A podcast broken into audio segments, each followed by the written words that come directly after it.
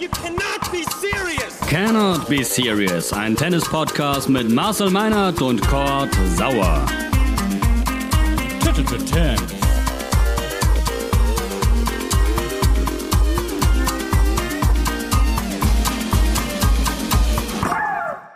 Alle bitte anschnallen. Schwarzmann spielt gegen Nadal, Tsitsipas gegen den Joker. Wir haben Kramis im Finale, Kennen gegen Schwiontek, Kaufland schmeißt den Wendler raus und eine neue Folge von Cannot Be Serious. Marcel, was passiert hier eigentlich gerade alles? Und ich dachte, du willst Mick Schumacher in der Formel 1 anmoderieren. Auch das auch noch. Als ich, als ich, ja. Das dauert vielleicht noch. Ich, also ich, ich, ich muss mich, ich muss mich erstmal äh, sortieren, ehrlich gesagt. Ja. Nach dieser Woche, vor diesem Wochenende, hast du die Kramis überhaupt Na, genannt? na eben? klar, na klar. Ja, so siehst du, guck mal, so das ist mein Kurzzeitgedächtnis äh, im Moment. Es, es bricht da, bricht einiges äh, über uns herein. Es ist von allem etwas dabei an diesem Wochenende. Womit fangen wir an? Ich würde gerne mal einsteigen mit einer Grundsatzfrage. Ähm, wie Bitte. hast du die letzten zwei Wochen aus rein sportlicher Sicht gesehen? Ganz, ganz generell. Oha, ähm, jetzt könnten wir fast philosophisch werden. Ich fand das aus sportlicher Sicht besser als erwartet. Ja, ich Bei auch. Also ich finde auch, sorry, ich, ich unterbreche direkt. Ich auch. Ich finde, Claudio Pizarro bewegt sich immer noch hervorragend. Äh, an diesem Band, ich weiß nicht, was es genau ist, äh, Sportgymnastik, rhythmische Sportgymnastik. Ich bin sehr, sehr überrascht. Ich habe Claudio Pizarro noch nie öfter gesehen und ich bin Werder-Fan, Marcel. Also, ja toll, wie Eurosport das überträgt, die Rechte sich zu sichern an diesem Typen, ist eine, ist eine überragende Leistung. Dann diese Tennispausen zwischendurch ist ja egal, aber Bist du eigentlich der 333.000. Follower bei Eurosport, um das gleich mal zu klären? Ich glaube, ich war schon einen Ticken früher da, aber ähm, Okay, ja, okay. ich bin jetzt auch nicht so auf Handtuchjagd, ehrlich gesagt. Nein, lass uns beim Tennis bleiben. Ähm, das ist schon alles irgendwie ziemlich geil gerade. Ich, ich habe mega Bock auf äh, Schwarzmann gegen Nadal. Das ist ja quasi jetzt gleich. Also wenn ihr das hört, dann spielen die ja wahrscheinlich schon. Ähm, überragende Leistung des kleinen Argentiniers, oder?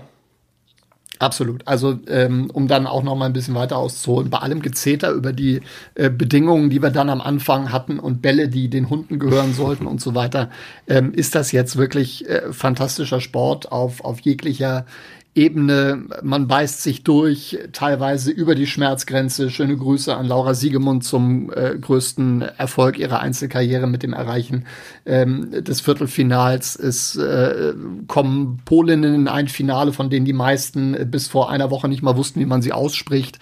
Ähm, es ist eine großartige Mischung. Äh, Nadal und Djokovic sind immer noch mittendrin, äh, obwohl alle, einschließlich, glaube ich, uns beiden ein paar Zweifel hatten, ob es diesmal mit, äh, mit Nadal funktioniert. Das Halbfinale ist es äh, zumindest mal wieder geworden. Jetzt bin ich sehr gespannt, was eine mögliche Revanche gegen, gegen Schwarzmann angeht. Und ähm, der Kollege Tsitsipas läuft einfach mal, ohne zu schlafen und sich auszuruhen, von Hamburg nach Paris durch, steht da schon wieder im, im Halbfinale und wirkt äh, noch mal besser als, als je zuvor. Also das ist schon eine, eine Mischung auf allerhöchstem Niveau und wer sich nach solchen Strapazen dann am Ende immer noch ganz vorne sieht, der hat das richtig, richtig, richtig verdient. Es geht ja so ein bisschen um die Frage, wer dieses Jahr oder in diesem Turnier ähm, den nächsten Grand Slam-Titel holen kann. Und äh, die, die 20 von Federer, da sind jetzt quasi äh, der Joker und Nadal dran. Nadal kann gleich äh, aufschließen mit 20. Der Joker könnte den 18. holen. Sind wir uns einig oder haben wir noch äh, andere Optionen im Kopf, dass es das Finale Nadal gegen den Joker geben wird? Oh, ich habe da schon noch andere Ja? Optionen Sag mal. im Kopf. Also ich glaube, ich glaube, solange so ausgeglichen oder so, äh, ja, vielleicht ist das jetzt auch wieder nur Wunsch und Hoffnung. Und in dem Moment, in dem ihr das alles hört, ist das schon längst irgendwie zerbrochen, weil Nadal die ersten Sätze 6-2, 6-0 gegen Schwarzmann gewonnen hat, weil er so viel Wut im Bauch hat. Das will ich, will ich alles nicht ausschließen. Aber Diego denkt sich natürlich auch, okay, komm, wenn nicht jetzt, wann denn dann? Ähm, ich glaube auch, dass der in der Lage ist, sich wieder sehr, sehr gut zu erholen von äh, einem Match gegen Team. Äh, und der hat Nadal auf äh, ähnlichem Belag äh, da zuletzt im, im Finale zumindest einigermaßen ärgern können. Äh, Schwarzmann hat es bei ähnlichen Bedingungen in Rom sogar äh, gewonnen. Ich will ihn jetzt nicht zum Favoriten machen, das wäre eins zu viel. aber das wird auch alles andere als jetzt für Spaziergang muss ich jetzt zahlen, Ein bisschen, oder? ja. Ja, gut, komm. Ähm, und Djokovic gegen gegen Tsitsipas, ähm, ich würde es mir würde es mir ehrlich gesagt für Tsitsipas wünschen, wenn er da jetzt noch einen draufsetzen Mhm. könnte. Ich komme bei Djokovic wirklich nicht mehr ganz mit. Auch diese Nackengeschichte, die ihn da jetzt schon seit Rom und dann wieder Verletzungspause gegen Carreño Busta. Boah, das ist äh, irgendwie nicht meins, auch wenn es dann am Ende heroisch sein mag, dass er sich auch da dann wieder durchbeißt äh, und das dann äh, klinisch sauber gewinnt. Das ist alles super und verdient auch Hochachtung. Und wenn man sicherlich alles Spielerische zusammenzählt plus die Bedingungen, dann wäre er eigentlich äh, der, der Favorit Nummer eins für meinen Ich Geschmack. verrate dir was, Marcel. Ähm, Na.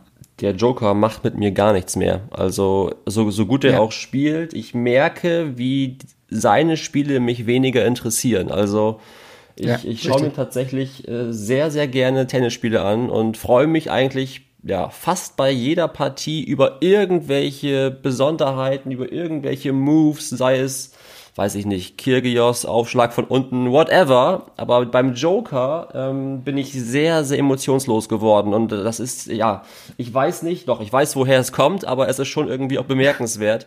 Also, das ist wie mit dem Wendler. Das macht nichts mit mir. Das ist ganz, ganz schlimm. ähm, ja, egal. Und warum beim Wendler ist das ja eher gut. Also, Äh, eine, eine ganz andere Frage. Du bist ja quasi der Experte auch, wie man Namen richtig ausspricht. Und du hast mich ja schon mal bei, bei Diego Schwarzmann eines Besseren belehren können. Ähm, ich stoße immer öfter auf die Frage, ob es Andrei Rublev oder Andrei Rubilov heißt. Kannst du helfen? Ja, das ist ja, das ist ja mehr eine Frage fast der Schreibweise als der, als der Aussprache. Und ähm, in, in diesen Bereichen sind wir manchmal auch dann in der, dann in der Glaubensfrage. Also wenn man ihn selber fragt und sich auch die internationale Aussprache anhört, dann ist es ein, dann ist es eindeutig Rublev. So, die äh, eingedeutschte Schreibweise, die auch die Agenturen und, und auch die Süddeutsche Zeitung benutzt, ist Rublev. Ich finde, das verwir verwirrt Leser und Zuschauer Sehr. eher, wenn man dort auf einmal abweicht. Ähm, ich weiß, dass es auch äh, viele Spieler gibt, die sich da teilweise einen Spaß draus machen, dann, dann äh, Kollegen zu verwirren mit unterschiedlichen äh, Aussprachearten. Da musst du natürlich auch mal gucken, wem du zuhörst. Bei den Franzosen, das soll jetzt nicht komisch klingen, aber da kannst du es sowieso vergessen. Die machen eh alle, was sie wollen. Äh, die Engländer ziehen, ziehen alles irgendwie rein ins Englische. Da ist dann auch einmal Hü, auf einmal einmal Hut. Ähm, da, so, da muss dann irgendwo jeder so ein bisschen seine, seine eigene Wahrheit finden. Ich, äh, ich weiß auch noch, ich war da am Anfang teilweise auch mal ganz schön auf der schiefen Spur, als ich äh, aus John Isner John Eisner gemacht habe. Ähm, so, auch das ist ein, ein Lernprozess dann irgendwo und ich finde schon, dass dann dazu gehört, die Zuschauer auch nicht zu verwirren, indem man dann neunmal klug daherkommt und sagt, ich habe mir jetzt hier einen Wolf recherchiert und es muss so sein und alle anderen haben, haben Unrecht. Also, Wie nennst du ihn? Rublev. Rublev. Andrei Rublev. Okay. Ganz einfach, auch weil es für die Zunge angenehmer ist. Ist notiert. Sollen Sehr wir über Kramis mal sprechen? Ich bin auf die Beziehung gespannt, aber natürlich sehr gerne. Da gibt's keine. Ich bin einfach nur äh, sehr euphorisch. Die Jungs sind gestern äh, ins Finale eingezogen und ähm, ja, treffen quasi jetzt auf äh, Soares oder Joares, sag du es mir, der Brasilianer. Bruno Soares. Siehst du? Bruno Soares. Und Mate Ja. Pavic. Und äh, ja, also gerade Soares ist mit 38 ja auch schon eher Typ Federer, ne? Ähm, wird auf jeden Fall spannend. Ja, absolut. Aber Doppel geht auch bis, bis knapp über 40, wie wir mittlerweile stimmt, wissen. Das ja. ist, äh, das ist durchaus äh, machbar. Ähm, es ist natürlich bemerkenswert, wenn du siehst, was für eine Dynamik in der Weltspitze im Doppel drin ist und wie viele unterschiedliche Kombinationen da auch in den Finals stehen, wenn du dann zweimal hintereinander beim selben Grand Slam Turnier das, das Endspiel erreicht. Das heißt natürlich auch, dass die ganze Atmosphäre und das drumherum, auch wenn jetzt keine, quasi keine Zuschauer mit dabei sind, irgendwas mit den beiden veranstaltet da in, in, in Paris. Ähm, ich glaube, diesmal hat auch dazu beigetragen, dass sie ähm, das hört sich jetzt, jetzt blöd an, weil man kann auch sagen, okay, Titelverteidigung, der Druck ist eigentlich groß, alle gucken auf einen, aber der war es ja in dem Fall eigentlich nicht. Also zumindest nicht für die normale Weltrangliste, weil die Punkte bleiben definitiv da. Die vom Vorjahr, die konnten ihnen ja nicht mehr weggenommen ja. werden. Es ging quasi jetzt, was die Punkte angeht, nur noch ums, äh, ums Race, um die Qualifikation für die ATP Finals. Da haben sie jetzt einen ordentlichen Schritt gemacht. Und dann natürlich, um sich selber zu beweisen, äh, dass man es nochmal kann. Und ich glaube, äh, das war dann einfach der Punkt. Also ich habe sie in keinem Turnier in diesem Jahr äh, so souverän gesehen, mit, mit, mit so wenigen Wacklern. Da sind ja häufig mal die, die Aufschlagspiele äh, von Andy Mies so ein bisschen anfällig. Kevin Krawitz wie ein Tier. Und insofern ist jetzt wirklich, ja, natürlich, wenn du im Finale bist, alles drin. Pavic, Suarez, die äh, waren da schon bei den US Open zuletzt. Ähm, wird ein richtig dicker Brocken, aber wäre auch langweilig, wenn das im Finale nicht so wäre. Ich habe eigentlich ein gutes Gefühl. Also ähm, ich auch. Total. Um das noch einmal zumindest gesagt zu haben. Ansonsten, ich habe gestern festhalten können, es war auf jeden Fall 2019 kein Zufall. Das heißt, die beiden Jungs können wirklich Tennis spielen. Mega gut. Also das hat uns echt alle sehr, sehr, gefreut, dass die beiden da durchmarschieren. Ähm, ja, großartig. Ansonsten sicherlich auch sehr, sehr spannend das äh, Frauenfinale, wo Sophia Kennen 21 auf Iga Swiatek 19 trifft. Ähm, hätte man jetzt vorher so auch nicht erwartet. Da sind auf jeden Fall ein paar Favoritinnen vorher rausgekickt worden. Ähm, ja, die WTA braucht keine Next Gen. Das stimmt. Ne? Das, das ist, stimmt. Ne, ist, natürlich auch, die machen das einfach so nebenbei auf Grand Slam Bühne. Ja. Das ist schon äh, großes Kino von von beiden, beide wirklich mit einer mit der bewegten Geschichte. Und ja. wenn du wenn du dann diese Iga Swiatek siehst mit mit 19 Jahren, wie befreit auf einmal, man, man kann sich gar nicht vorstellen, dass die dann auch mal so richtig Wild West spielen kann und dann auf einmal nur die Plane trifft. Jetzt ist es halt genau das Gegenteil. Es klappt alles, nicht nur im Einzel, sondern, sondern auch äh, im Doppel. Da war sie doch auch Halbfinale. Ich habe jetzt doch gar nicht geguckt, wie das ausgegangen ist. Also ähm, phänomenal äh, fantastische Geschichte. Und das macht halt das Damentennis momentan äh, so reizvoll. Andere Gesichter, die äh, dann mit ihrer Art zu spielen, die Leute aber auch wieder richtig mitreißen ja, können. Ich finde es auch wirklich gut. Ich weiß nicht, was die Zuschauer mehr packt. Äh, neue Gesichter, frische, junge Spielerinnen, die quasi die Elite ärgern oder ob es dann doch irgendwie so die großen drei sind, wo sich irgendwie ähm, Opa. Ja gut, komm, aber dann geht's, dann geht's jetzt los. Die großen drei bei den Damen. Jetzt will ich's wissen. Auf geht's. Auf geht's. Die großen drei sind natürlich nominell immer noch Serena Williams, äh, Simona Halep und ja, ha, ja. so. Da bröckelt es nämlich ja. dann schon. Äh, und zwar völlig hätte, zu Recht, hätte, weil das halt eben oben. Du, ich, ich, ich, ich hätte irgendeinen Namen äh, nennen können von, von da oben, aber ich wollte schon auch ehrlich bleiben. genau, nee, eben. So, genau ja. das ist das ja. Also man, man, kann beispielsweise auch eine Carolina Pischkova nicht mehr dazu mhm. zählen, weil sie halt viel zu unkonstant mhm. spielt. Äh, Halep sehr gerne ähm, mit Sicherheit die, die, die, die stabilste und die beste da oben. Äh, aber auch, auch Serena Williams, das ist jetzt, die Geschichte ist jetzt auch auserzählt, ehrlicherweise. Also ja, das wird. Vielleicht. Das wird, das wird ganz, ganz schwer. Ich würde es ihr, das jetzt nie in den falschen Hals. Ich würde es ihr absolut gönnen, wenn sie das jetzt mit einem richtigen Bang nochmal mhm. beenden kann im nächsten Jahr. Und wenn sie tatsächlich noch einen draufsetzt. Das würde zu dieser außergewöhnlichen Karriere passen. Eigentlich gehört es dazu. Allerdings, das sage ich jetzt auch nicht das erste Mal, ich kann es mir nicht mehr vorstellen.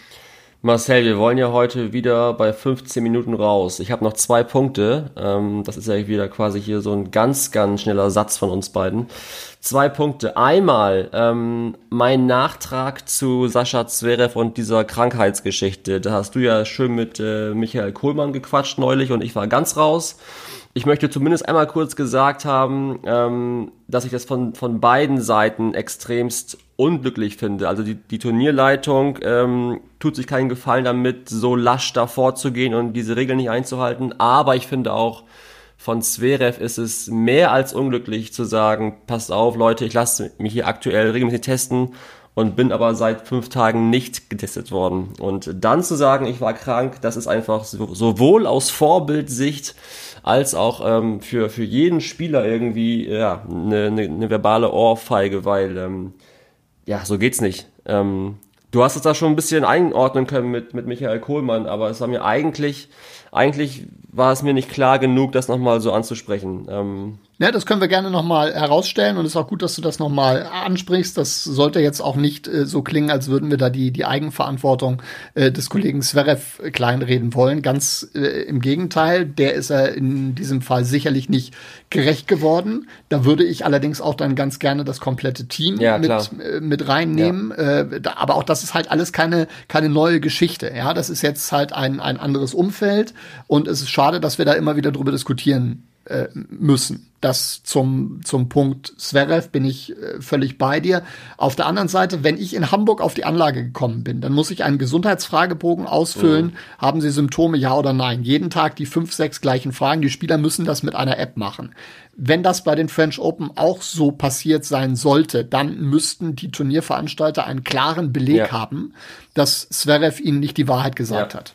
Und dann liegt die Verantwortung zu 100 Prozent bei Zverev. Warum es diesen Beleg nicht geben sollte, ist mir ehrlich gesagt schleierhaft. Das finde ich müsste müsste zwingend sein. Nochmal entbindet Zverev aber nicht von der Eigenverantwortung, weil aber das Thema mit diesem fehlenden Gesundheitscheck das etwas neuere ist ist das für mich in, in, in dieser Diskussion der etwas spannendere Aspekt gewesen. Aber so wirklich viel Licht kriegen wir da, glaube ich, auch nicht mehr ins Dunkel. Ja gut, pass auf, jetzt sind wir eh schon bei 15 drüber. Jetzt machen wir es noch eben kurz äh, in Ruhe rund. Ähm, das ist ja so, dass äh, diese, diese Turnierregeln ja irgendwie als Instanz drüber gelten müssen. Dazu gibt's ja auch dann quasi äh, auf anderer Ebene Gesetze. Menschen müssen sich daran halten, was vorgeschrieben wird. Äh, das sind junge Spieler, Zverev ist immer noch ein junger Typ. Der hat natürlich Bock äh, zu spielen, der will Gewinne einholen, der will ähm, ja die Marke Zverev irgendwie geiler aufbauen dass der bei Symptomen trotzdem probiert, irgendwie schnell in drei Sätzen durchzufegen beim Sinner. Das ist ja auch irgendwie nachvollziehbar. Und trotzdem ist es einfach aus mehreren Sichten kein gutes Vorbild. Also ich, ich möchte nicht, dass jugendliche Leute und, und Kinder sehen, okay, der ist angeschlagen und spielt trotzdem, also kann ich es auch, weil es einfach nicht gut ist für die Gesundheit.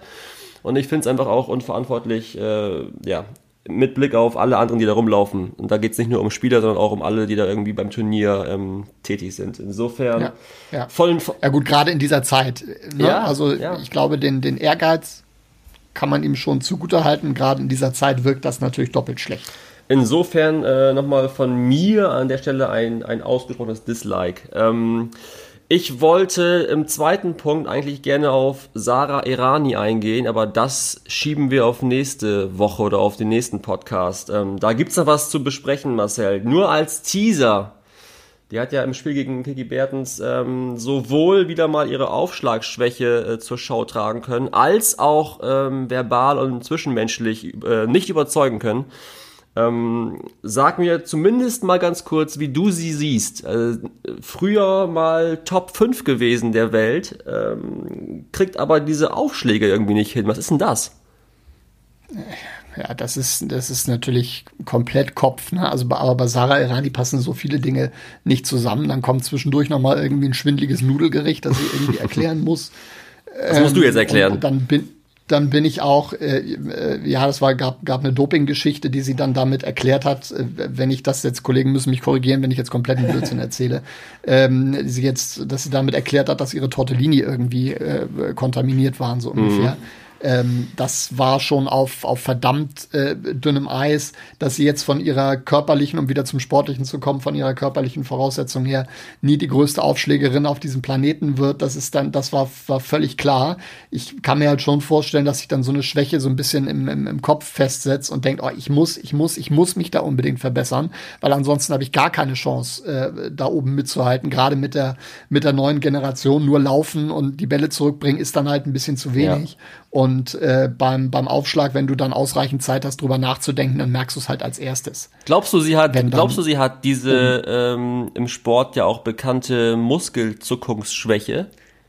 Damit bin ich immer sehr vorsichtig. Sag mal, was du davon hältst oder wie du dieses Thema siehst. Es gibt ja das Gerücht oder es gibt ja diese, ja, Gerücht ist Quatsch, aber es gibt ja die These, dass auch vor allem Golfer und auch zum Teil Tennisspieler dieses Phänomen haben, dass sie quasi ähm, ja, Muskelzuckungen haben und die nicht kontrollieren können. Ja, da, da, dafür äh, bin ich vielleicht medizinisch nicht, äh, nicht genug bewandert. Mich wird's dann immer wundern, wenn diese Muskelzuckung ausgerechnet immer beim zweiten Aufschlag kommt, so ungefähr. Das, das, äh, es gibt mit Sicherheit so etwas in, äh, in dieser Richtung. Also da sind äh, Sachen erwiesen, ja. Ähm, ich weigere mich, das bei jedem, der ein Aufschlagproblem hat, dann immer sofort gleich in diese Richtung zu schieben, weil dafür das, dieses ganze System und alles, was da zusammenkommt, einfach viel zu komplex ist. Das kann natürlich ein Teil sein. Ich bin auch nicht sicher, was es, wenn das dann äh, so etwas tatsächlich gibt, wie man das therapeutisch angeht, ob man so etwas behandeln kann oder ob man dann äh, einfach grundsätzlich sagen muss, okay, ist nicht in den Griff zu kriegen, Karriere vorbei. Ähm, das so einfach lassen sich die meisten ja dann ja dann doch nicht abspeisen. Oh, ne? Telefon, was das, was das betrifft. Insofern äh, ja, das äh, ignoriere muss, ich muss warten. kurz. Das macht das, ja, das macht das, macht das Sekretariat. Sehr gut. Das passt schon. Und äh, ich habe, ich habe ähm, beim, beim, beim Draufschauen als Laie denke ich mir, mein Gott, die bekommt es nicht auf die Kette bei einem Grand Slam auf dem Niveau, diesen Aufschlag, diesen Wurf einigermaßen konzentriert und gerade in die Bahn zu werfen. Und das ist eigentlich ja, ja für jeden Amateurspieler äh, ja na klar schnell eine Lachnummer, aber eigentlich auch irgendwie so hey, also das ist ja wohl echt irgendwie die leichteste Übung und ähm, dann irgendwie genau. wechseln zu müssen in Aufschlag von unten, was ja legitim ist und dennoch darf es gerne diskutiert werden. Gepaart. Ja, oder, ja. und wenn es dann, wenn es dann halt äh, die einzige Ausfahrt ist, um den Ball irgendwie noch ins Feld zu bekommen. Ja, wenn es dann, also wenn es dann so läuft wie, wie, wie bei Bublik beispielsweise, dass das tatsächlich ein taktisches ja. Mittel ist, das ihm dann einen Vorteil ja. bringt, ähm, dann sage ich, okay, und er macht das auch technisch noch, äh, noch richtig gut. Aber das ist natürlich schon in gewisser Weise ein, ein Armutszeugnis, wenn du dann das so machen musst, dass es nicht mehr ein, ein Überraschungseffekt ist, sondern dass die Gegnerin dann quasi nur wartet, okay, komm, jetzt stelle ich mich beim Return mal wieder an die T-Linie und äh, mal gucken, was sie dann macht. Also Marcel, ich meine, ähm, du meinst letzte Ausfahrt. Du kennst meine zweiten Aufschläge nicht. Ich werf den Ball, ich, ich werf den Ball äh, halb hoch über meinen Kopf, immer so ein bisschen krumm, damit man auch gar nicht weiß, was los ist. Und dann kommt der schon von oben, aber mit einer Geschwindigkeit, ähm, da kannst du den Ball quasi nochmal irgendwie beim, beim Fliegen, ja, jede einzelne Faser begutachten. Und das ist oft so, dass mir das dann quasi hart um die Ohren fliegt im Return. Also. Gut, dafür ist natürlich der, der, dieser, dieser bewusste Kick nach außen. Ja den du ja. dann da häufig reinbringst. Ja, du weißt, wovon ich spreche. Dich dann natürlich ja. hin und wieder. Nein, also ich wollte es nur noch mal, jetzt haben wir es doch heute gemacht, ich wollte es noch mal angesprochen haben, dass mich diese Irani wirklich auf vielen Ebenen fasziniert, gar nicht mal nur positiv, weil ich dann auch irgendwie finde, dass es verbal oft daneben geht und wie sie die Bertens da irgendwie fertig gemacht, ja. ähm, sowohl auf der PK danach als auch beim beim eigentlichen Handshake danach. Ich weiß gar nicht, hat sie überhaupt den Handshake vollzogen? Ich glaube gar nicht mal. Ähm, Nee, ich glaube auch äh, nicht. Das ist, ich auch nicht. Mich fasziniert, dass die immer noch da ist. ja, gut, irgendwie scheint es zu reichen. Sich das immer noch anguckt. Ja, so Ehrgeiz, Kampf, Kampfgeist, irgendwas muss dann da doch noch äh, doch noch da sein. Oder Alternativlosigkeit, das kann natürlich auch Ja, du wirst ja auch ein paar Groschen damit verdienen, was du da machst. Natürlich. Aber ähm, Natürlich. ja, ich finde es einfach, ja, auch hier wieder auf dieser ganzen Ebene Jugend und Vorbild und überhaupt einfach unsportlich und ähm, das ist nicht geil. Und nochmal, um hier aus dem Nähkästchen zu plaudern, ich habe dieses Jahr jetzt ja meine ersten äh, Tennis-Punktspiele äh, bestritten und äh, das ist nochmal ein eigenes, eine eigene Folge wert. Aber ähm, da laufen Leute, da, da, ja, da laufen Leute rum, die sind einfach von von von Ehrgeiz und von von Egoismus so zerfressen, dass alles andere egal ist. Ja, das glaube ich. Und äh, das ja. zieht sich natürlich auch auf die Profi-Ebene und jeder ist irgendwie sich selbst am nächsten und du bist natürlich, äh, du musst dein Spiel machen, aber man kann doch trotzdem freundlich bleiben und fair und ähm, das ist schade, wenn es dann auf Profi-Ebene so abdriftet. Und ähm, ja, das nochmal das Wort zum, ja, vielleicht Samstag oder Sonntag. Ich weiß nicht, wann ihr es hört. Okay, ähm, Jetzt haben wir hier irgendwie, weiß ich nicht, so eine halbgare Nummer, 24 Minuten. Wir können noch mal eben zwei Sachen erwähnen. Einmal mit Blick auf die Bet 1 Hulks, die uns in Köln bevorstehen. Ähm, oh ja, sehr schön. Das noch mal kurz thematisieren. Ich würde gerne beim nächsten Mal mit dir oder von dir eine Liste hören mit deinen Top 5 Turniernamen die du richtig bescheuert findest. Also ich habe mir. Oh ja, warte, das schreibe ich mir auf. ich finde ja schon ja. die erste Bank Open auch schon äh, ganz okay in Wien, aber ähm, die Dubai Duty Free Championships sind auch ganz weit vorne mit dabei. Ähm, ja, Bet 1 Hikes, Köln. Was dürfen wir da erwarten, Marcel?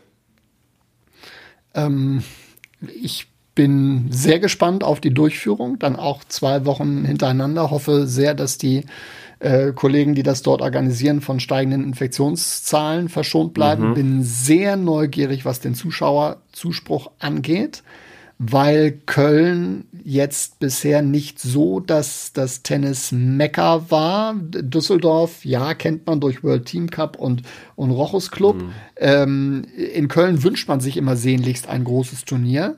Ähm, jetzt bin ich gespannt, wie das dann gerade in dieser Zeit auch angenommen wird, wenn man direkt zum Auftakt äh, unter anderem Zverev und Murray dann da hat.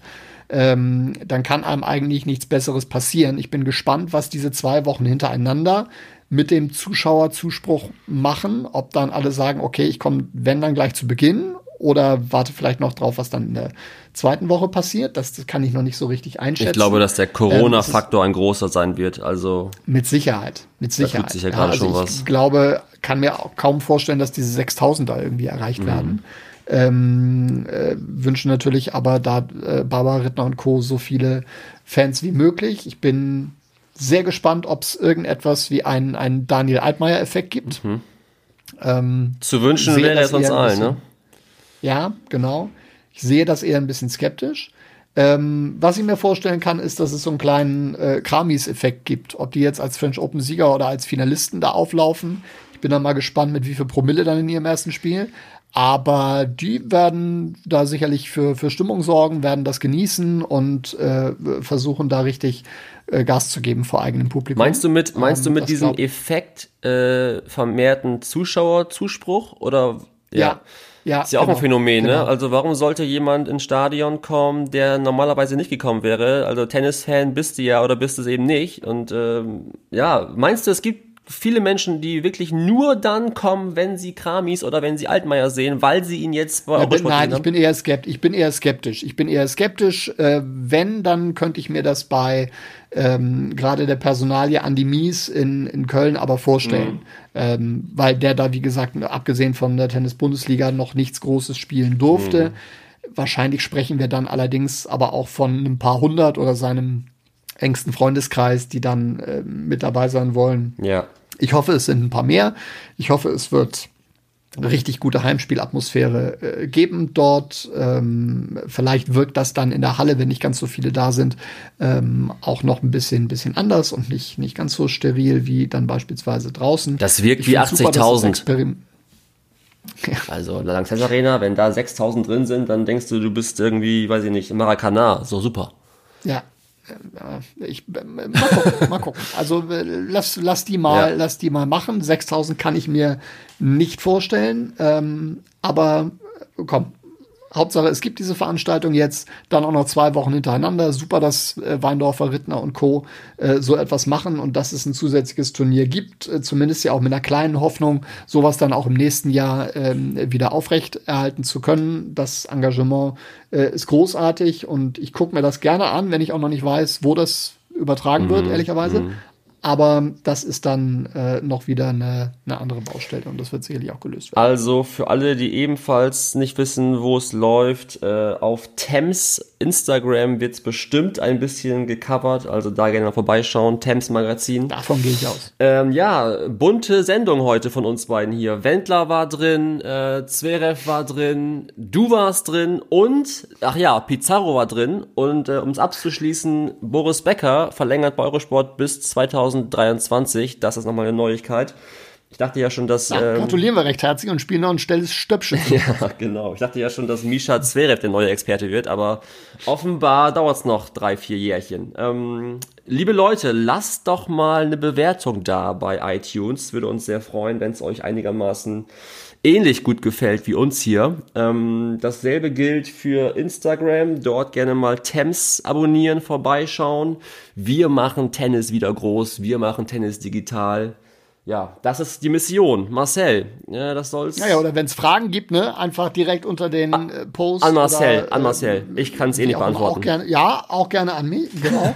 Und äh, keine Ahnung, wenn es irgendjemanden gibt, den ihr gerne mal hören äh, würdet in unserem äh, Podcast, es glühen natürlich im Hintergrund drehte, dass wir dann auch in den nächsten Folgen wieder den ein oder anderen prominenteren Gast als uns beide dann hier an den Start bringen. Richtig. Ähm, lasst euch überraschen. Das ist ja auf Dauer überhaupt nicht zumutbar, hier immer uns beide zu hören. Nein, nein, nein, nein, nein. Okay, vielen Dank für die heutige Nummer. Ähm, ich wünsche dir einen schönen Tag. Guck dir die Finals an am Wochenende. Und wir sprechen uns wieder, oder? Ebenso. So machen wir. Bis dann, Marcel. Ciao. Tschüss.